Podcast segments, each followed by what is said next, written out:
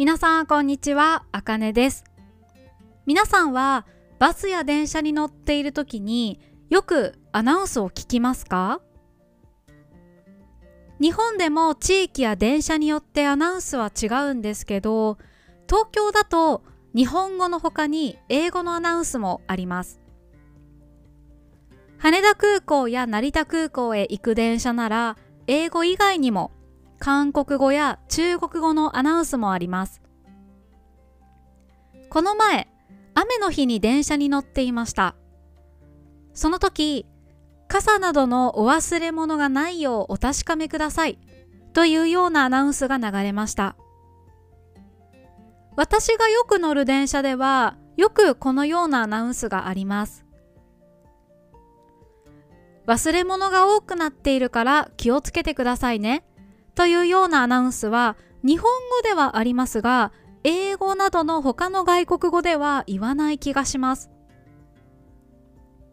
あと、これは私の YouTube の動画にもあるんですが、電車が急停車することがありますよね。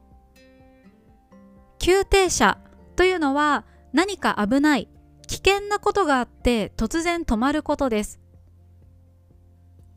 この時、どうして急停車したのかアナウンスがありますが、ほとんど日本語だけのことが多いです。そしてこのようなアナウンスでは敬語をたくさん使うので日本語を勉強している人にとっては分かりにくいと思います。実は私も海外で経験があります。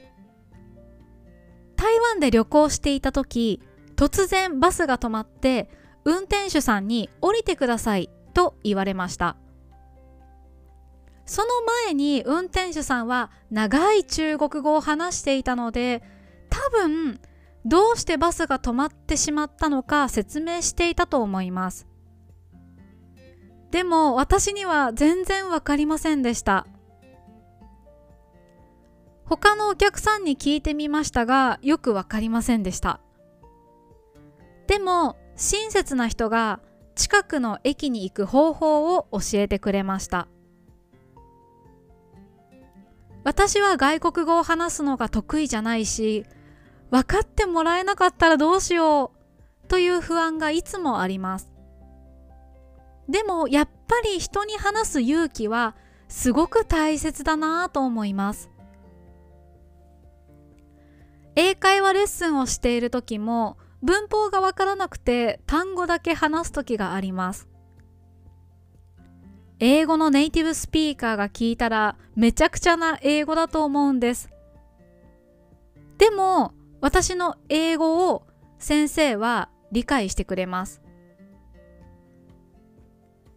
私が何を伝えたいのか理解してくれます。自分の会話能力に自信がなくても話してみたら意外と通じる。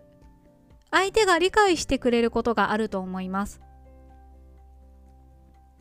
自分が何か困っている時自分の知っている単語だけでどうやって相手に伝えるかというのは会話練習でとても大事なことだと思います。スマートフォンで調べながらでもいいと思います。日本以外の国にいる人は電車に乗っている時にアナウンスを聞いてそれを頭の中で日本語に訳してみるのもいい練習になるかもしれませんね。皆さんの国ではどんな電車のアナウンスがありますか？ここからは ごめんなさい。もう一回言います。ここからは漢字の読み方です。羽田空港。羽田空港。成田空港。